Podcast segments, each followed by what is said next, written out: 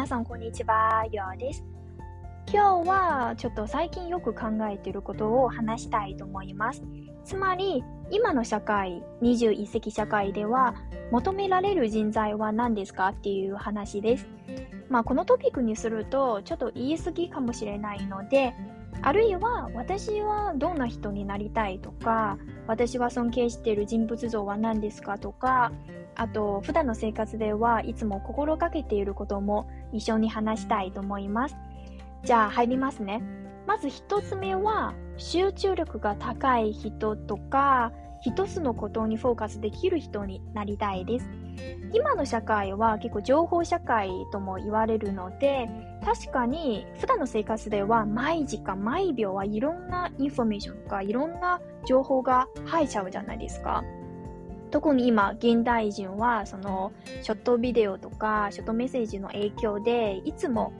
速さとか短さを常に求めてるので、そうすると、その、集中力がだんだん低くなる気がするんです。特に私の例から言うと、最近、最近ではないですけど、この半年間は、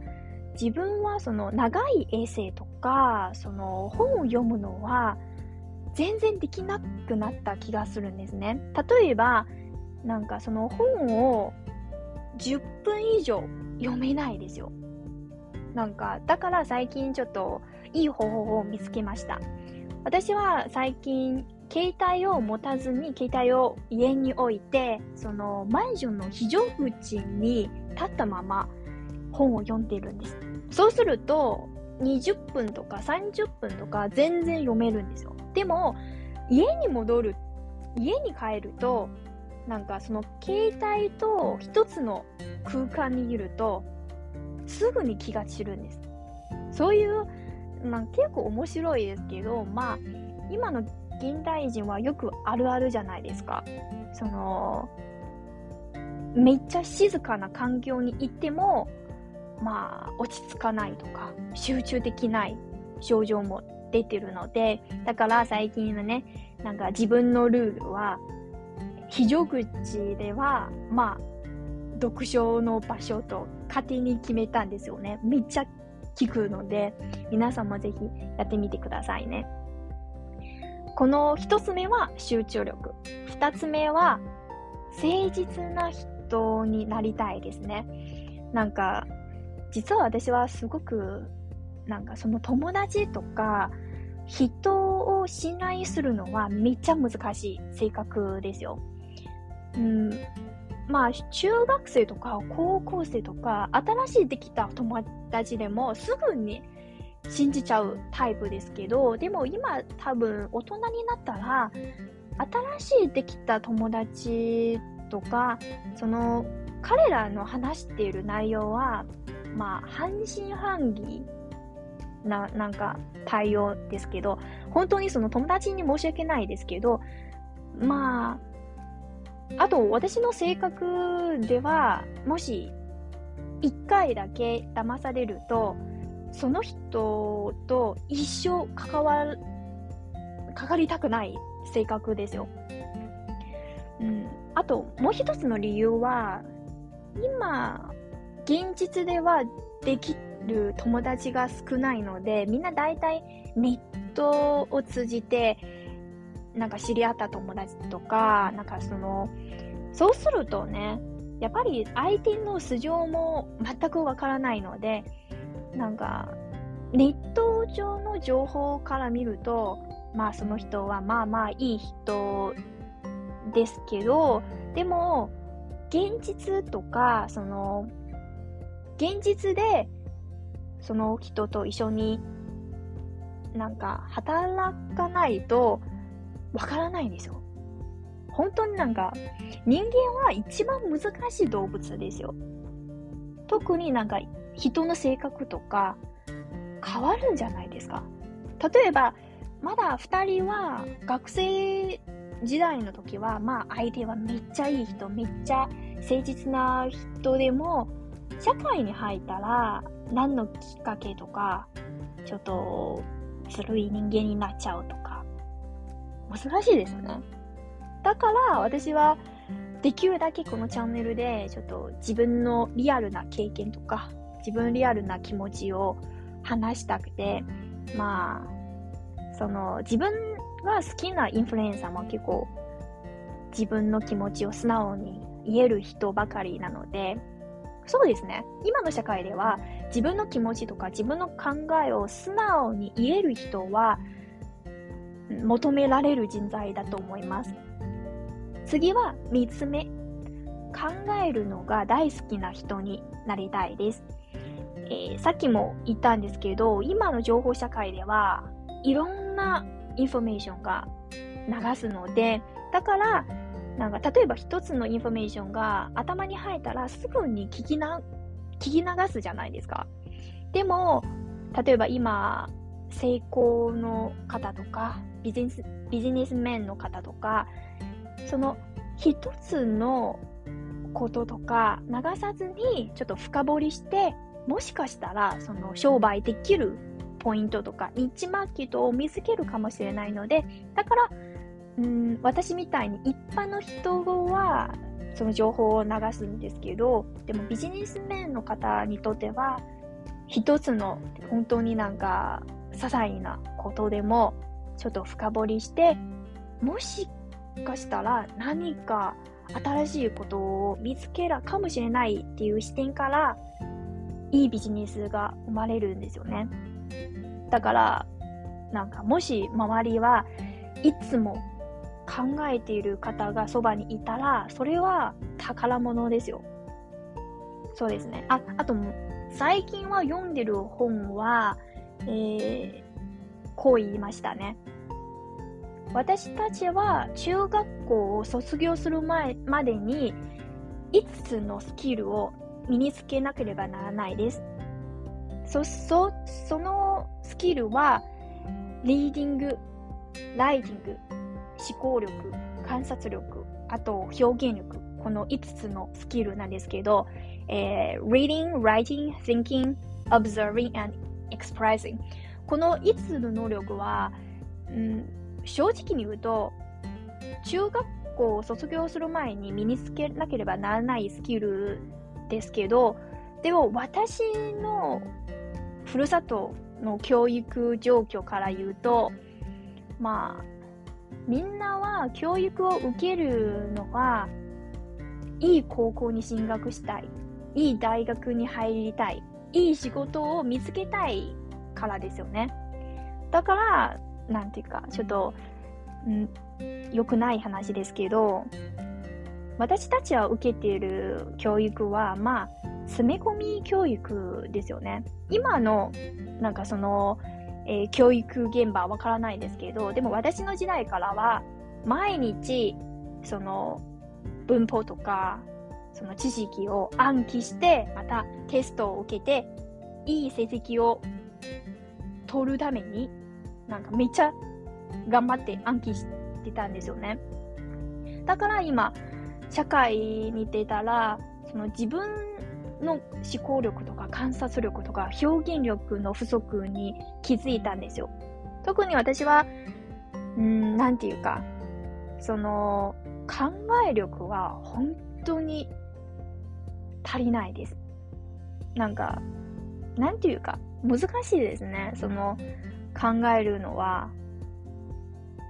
あと、表現するのは難しい。でも、それからこそ、この考え力と観察力とあと表現力を身につけた人は逆に尊敬してるんです。そして次は4つ目かな。4つ目はコミュニケーション、ん？コミュニケーション力が高い人です。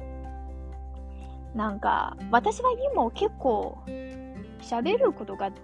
きになったんですけど、でも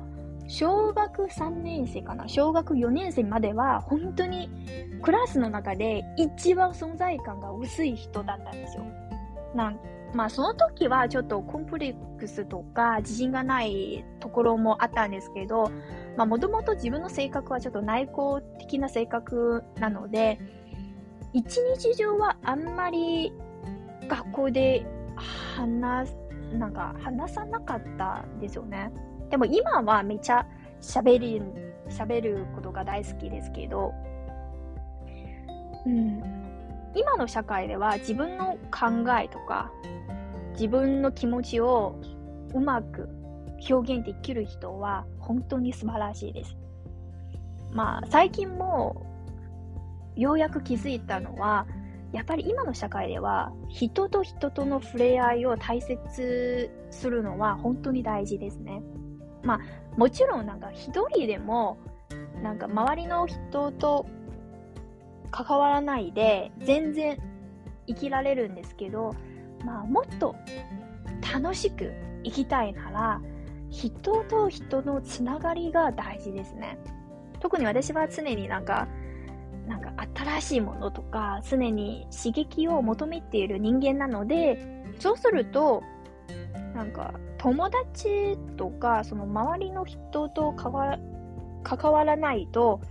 いいアイディアとかいい話も生まれないですよ。最近ようやく気づいたんです。特になんか私は先々週はそのサウナに行ったじゃないですか。えー、先々週のエピソードも話したんですけど、なんか、初めてかな？初めてじゃないですけど、でも本格的に全く知らない人を取材しました。なんか、いい学びになりましたね。なんか、本当になんか、その時は、勇気を振り絞って、人生の大先輩たちを取材する人に本当に感謝しています。うん、まあ、あと、ちょっと脱線しちゃったかもしれないですけど、実は昨日は、その、サウナにも行きました。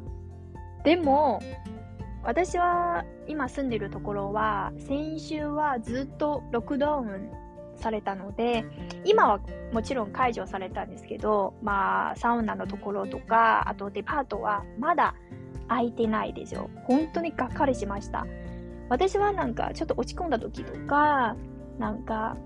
いや、もやもやした時はいつもサウナに行くんですけど、特に今、寒くなったら、なんかお風呂に入るとかサウナに行くのは本当に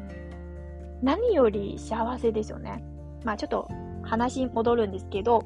えー、コミュニケーション能力が高い人になりたいです。なんか特に私は今このポッドキャストをやる目的の一つも自分の表現力とか自分のコミュニケーション能力を磨きたいですよ。まあもちろん今は私はなんかよく過去のエピソードも自分も聞き返すんですけど、あ、やばいね。なんか自分の、なんか本当にアイディアとか、その言葉は全然ダメですよね。なんか、ななんていうか、日本語で、えー、ちょっと長すぎる。くどすぎるんですよ。まあ、これからもちょっと、このスキルを磨きたいです。じゃあ次は、5つ目は、継続力とか、諦めない人になりたいです。私はなんか皆さんは多分ご存知ですけど、私はすごく短気な人間ですよ。なんか、自分の例から言うと、私は実は高校を卒業してから、韓国語を勉強したことがあるんですよ。えー、その時は1ヶ月半くらいかな、塾に行ったんです。最初はめっちゃやる気満々で、なんかその時の授業は8時かな ?7 時半ぐらい始まるんですけど、最初の1週間はめっちゃやる気満々で、なんか1ヶ月後とか将来とか韓国に旅行したいとか、韓国語を喋りたいとか、あとそのバラエティ番組を見たいとか、そういうモチベーションでいたんですよね。でも、2週間目からは、だんだんずる休みしちゃって、えー、8時の授業なんですけど、だんだん9時とか10時とか、最後はなんか午前中はちょっとサボっちゃって、午後行ったんですよね。もちろんなんかその知識とかその内容は全然つらがなくて、何を、なんか先生とか何を教えたら、教えおなんなんていうか、めちゃ簡単ですけど、先生の、なんか、前の日は何を教えたのか全然わからなくて、もちろん家に帰っても文法とか単語とか全然暗記しなくて。だからこの1ヶ月半は韓国語を勉強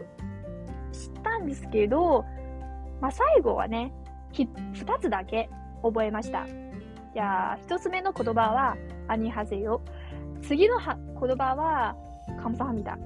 それくらいしかないですよ。あと、これは高校を卒業してから、その、2ヶ月間の、なんか、夏休みの話だったんですけど、次は大学に入ってから、その時はね、ちょっと、なんていうか、マルチタスクっていうか、同級生をちょっと超えたいっていう気持ちもあるんですけど、当時は、そのルーメイトと一緒にまた塾に行きましたね。正直言うとめっちゃ高い学費ですよ。その塾のところは、えー、私の大学からはちょっと距離もあって、えー、バスに乗っても40分かな ?40 分ぐらいかかるんですよ。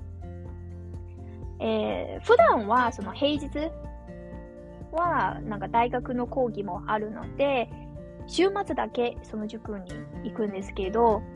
まあ、ルーメイトと一緒にスペイン語の授業を申し込んだんです。なんか、韓国語はちょっと諦めちゃって、またスペイン語をちょっと勉強したいですね。えー、なぜならと、当時はね、英語とか中国語以外は、スペイン語は結構喋れるなんか人が多い外国語なので、だからスペイン語を勉強し始めました。1年の学費も払いましたよね。なんか私はすごく短気な人間なので、その時はルーメイト2人と一緒に行きました。まあ、1人で勉強するのはちょっと寂しいっていうか、なんか全然続かないと思うので、でもルーメイトと2人一緒に外国語を勉強したら、できるじゃないですか。将来的にスペイン語とか、その、外国にも旅行できるじゃないですか。っていう気持ちだったんですよ。なんか、最初は2人めっちゃ頑張ってました。えー、8時の授業なので、7時はそのバスに乗らないとちょっと間に合わないですよね。だから、土日も2人とも頑張っていました。でも最初は、2週間ぐらいはめっちゃ頑張っていました。やる気満々で、なんかそのスペイン語は面白いとか、その、かっこいいとか自分も思ったんですけど、だんだんね、ちなみに2人ともちょっと夜型人間なので、朝にめっちゃ弱いですよ。最初はやる気満々だったんですけど、だんだんね、なんか、ちょっとバスに乗り遅れて、なんか9時とか10時ぐらい、その塾に着いたんですよ。もちろん、その、や、宿題も全然ややらずに、なんか先生の話してる内容もちょっと、なんていうか、追いつけなくて、だからなんか予習とか復習とか全然しないじゃん。そうすると、1年間スペイン語を勉強したんですけど、最後はね、なんかめっちゃ高い学費を払ったのに、最後、オラとグラティアスっていう2つの単語だけ今、覚えました。本当になんか、この経験をする、なんか、その経験を話すと、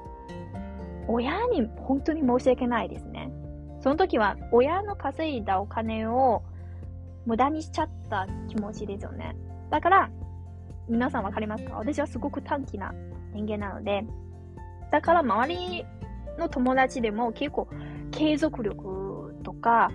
諦めない人間はすごく羨ましい。もちろん私の周りはみんななんかルーメイトの方とか、あと高校時代の友達は本当にすごいな。なんか一つの目標に向けて1年、1年間かな。そのテストを準備したり、いろんな知識を暗記したりとか、羨ましいね。じゃあ、最後は、えー、自信がある人になりたいです。このトピックは本当に、あいつか